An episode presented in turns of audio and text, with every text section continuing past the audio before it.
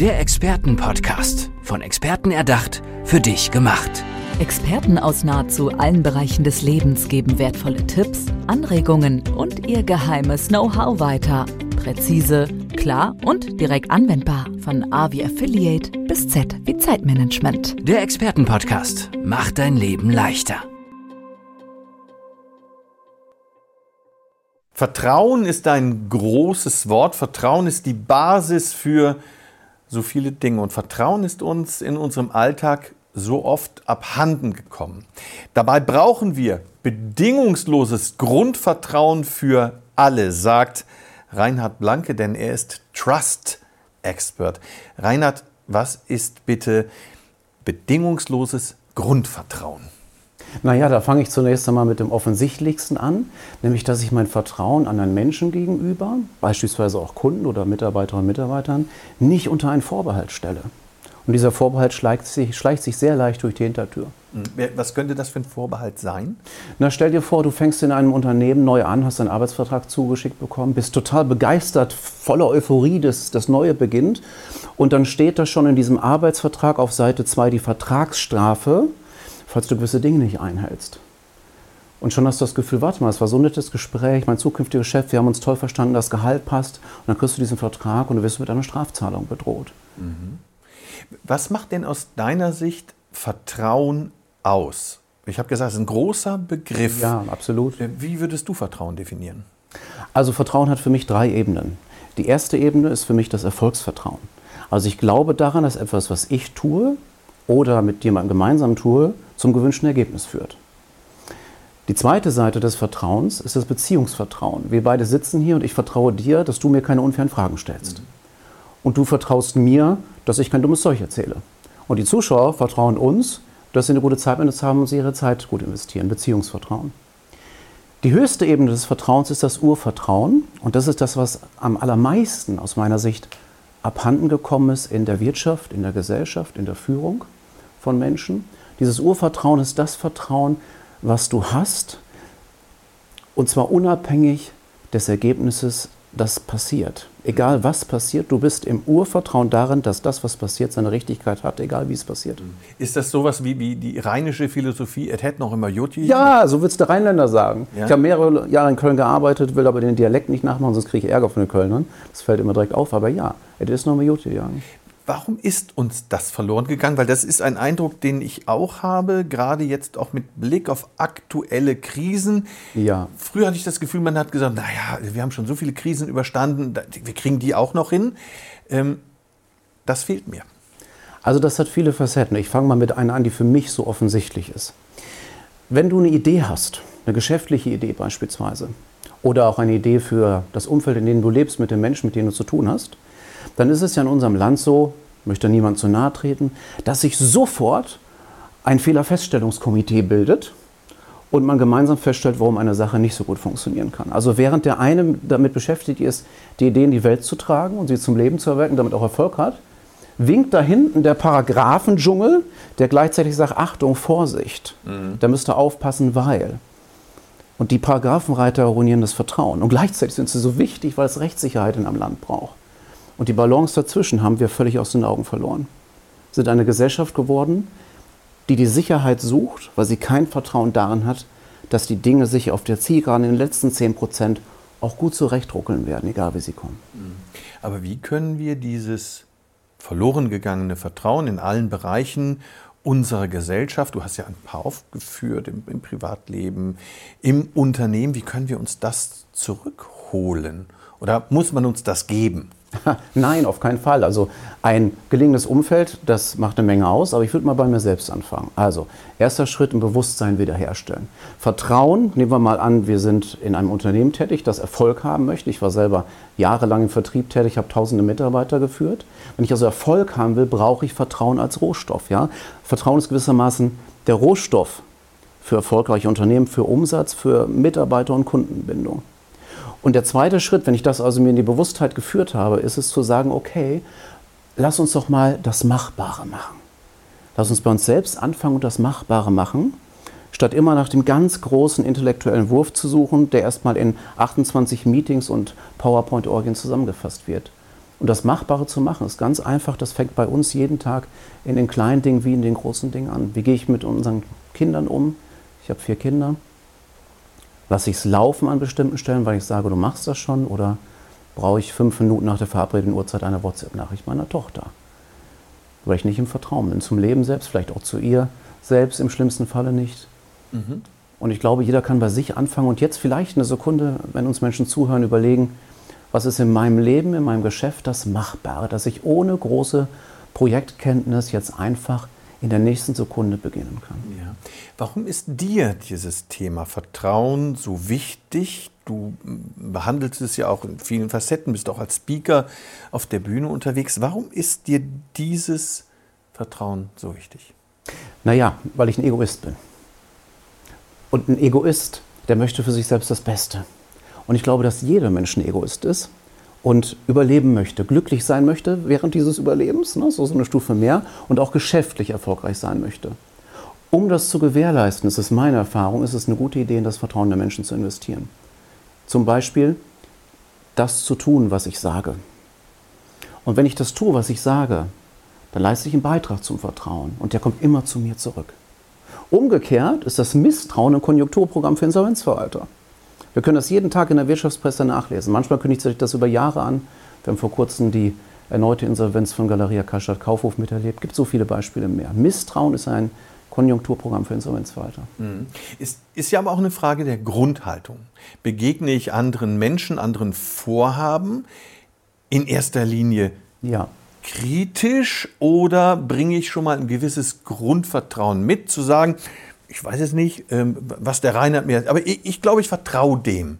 Wie komme ich in dieses Grundvertrauen? Du hast es ja auch schon Urvertrauen eben genannt, weil das aus meiner Sicht auch die Basis für vieles anderes ist. Indem ich mich traue, mal den ersten Schritt dahin zu machen, wo im Moment noch meine Angst ist.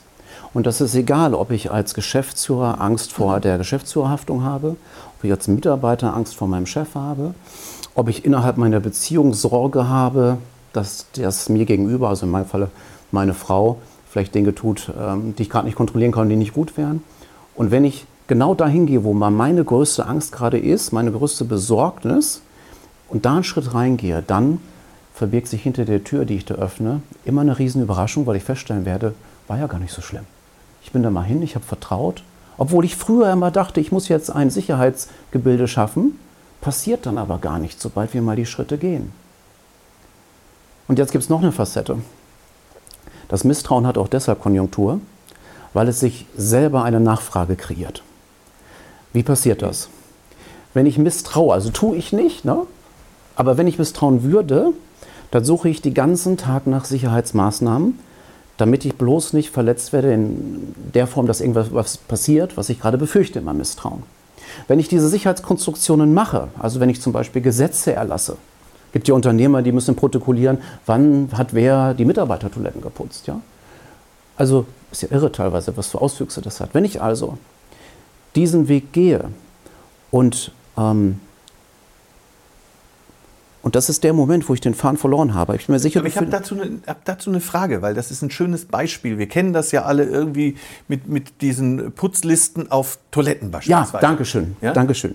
Das ist ja das Gegenteil von, von, von Vertrauen. Ja, und das, genau, danke. Das ist das Konjunkturprogramm für das Misstrauen. Denn jetzt passiert Folgendes. Irgendwas wird in meiner Scheinsicherheit, da hängt jetzt eine Liste, das protokolliert, der und der Mitarbeiter ist dann geputzt, irgendwas wird ja trotzdem passieren. Denn wenn der Kontrolleur kommt, wir bleiben mal, wir sind sehr banalen, aber doch für viele Unternehmer auch relevanten, ärgerlichen Alltagsbeispiel, wenn der Kontrolleur kommt, wird er trotzdem irgendwann irgendwas finden. Die natürliche Reaktion des Systems ist jetzt nicht, es ist noch immer gut gegangen, sondern mehr vom Gleichen.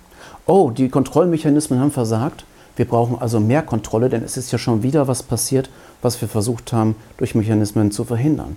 Also wird die nächste Maßnahme beschlossen, das nächste Gesetz, die nächste Regelung im Unternehmen, das nächste Projekt beschlossen, um die Dosis zu erhöhen. Die Dosis einer Maßnahme, die vorher schon nicht zum gewünschten Erfolg geführt hat. Und während also alle gemeinsam irgendwie in bester Absicht die Dosis erhöhen, verkompliziert sich dieses ganze Gebilde immer mehr.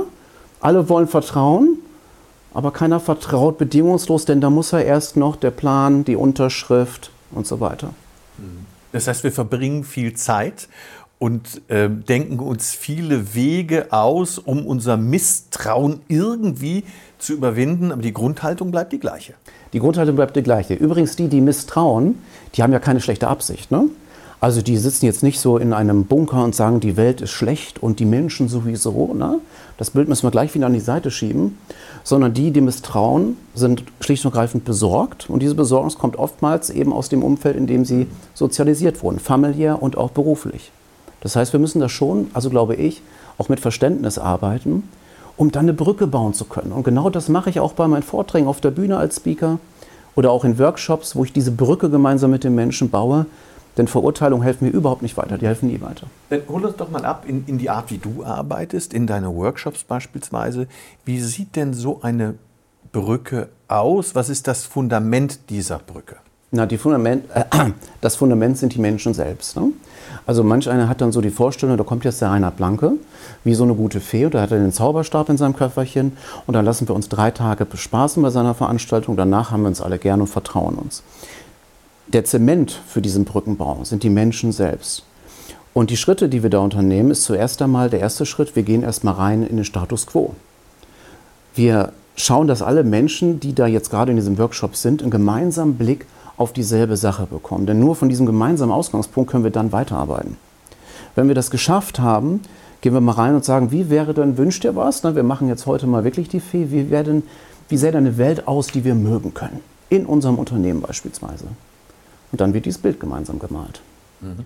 Und ich helfe den Beteiligten dann dabei, Schritte zu entwickeln, das ganz konkret auch umzusetzen, denn ähm, es scheitert nicht an guten Absichten in unserem Land, oder guten Gedanken. Wenn es scheitert, scheitert es meistens an der Umsetzung. Mhm. Was sind denn deine Erfahrungen ähm, aus diesen Prozessen? Was verändert sich denn, wenn anstelle des Misstrauens Vertrauen tritt? Also das kann man ganz konkret sagen. Ne? Erstmal gibt es eine Menge Best-Practice-Beispiele. Ich war gestern zum Beispiel in den DM-Drogeriemärkten, ein Unternehmen, was sehr, sehr stark mit einer Kultur des Vertrauens geführt wird. Ich finde, man fühlt das an jeder Stelle, wenn man da ein bisschen sensibel ist. Konkret heißt das für mich, wenn ich ein Unternehmen führe oder einen Bereich oder auch Teil dieses Bereiches bin, dass ich mit bestimmten Sorgen und Nöten, wo sich so viele drüber beklagen, viel weniger zu tun haben werde. Also Beispiel. Viele beklagen sich über zu wenig Umsatz oder den falschen Umsatz, sprich er sei nicht rentabel genug. Andere wiederum sagen, ich habe die falschen Mitarbeiter, das ist immer so anstrengend mit denen. Oder ich habe so eine große Fluktuation, da muss ich wieder neu suchen, ich weiß gar nicht, wo ich die herkriegen soll. Und Vertrauen richtig eingesetzt, an der richtigen Stelle im Unternehmen etabliert, ist ein Vorsorgeprogramm genau für diese Punkte. Weniger Fluktuation, die richtigen Mitarbeiter, Menschen, die auch dann motiviert sind, wenn ich als Führungskraft denen meinen Rücken zudrehe und einfach mal machen lasse. Ja? Es hilft ja nicht, wenn ich den Jäger zur Jagd tragen muss. Vertrauen bedeutet, dass Stück für Stück sich eine Kultur etabliert. Und ich habe das jahrelang selber ausprobiert. Am Anfang war es ein Ausprobieren, mich rantasten. Zu was führt das? Wir haben im Durchschnitt höhere Umsätze gemacht als gewünscht, gehofft und geplant. Die Krankheitsquote in meinem Bereich lag 25 Prozent unter dem Branchendurchschnitt über Jahre. Und wenn man dann so auf so Transparenzplattformen nachschaut wie kununu.de, ne, da kann man ja direkt dann sehen, hu, bin ich auch ein bisschen aufgeregt, wie stimmen denn jetzt die Menschen ab, wenn sie nicht gerade mit dem Chef in Interaktion sind, sondern einfach zu Hause sitzen auf dem Sofa, kununu.de, Bewertung, Arbeitgeber. Und da lagen wir in der Branche Einzelhandel, meine ehemalige Branche, ganz, ganz weit oben. Und ähm, das war eine Teamleistung am Ende, aber der Kit dafür war Vertrauen. Vertrauen ist auch die Basis von Erfolg, sagt Reinhard Blanke, Trust Expert. Vielen Dank dafür. Danke euch.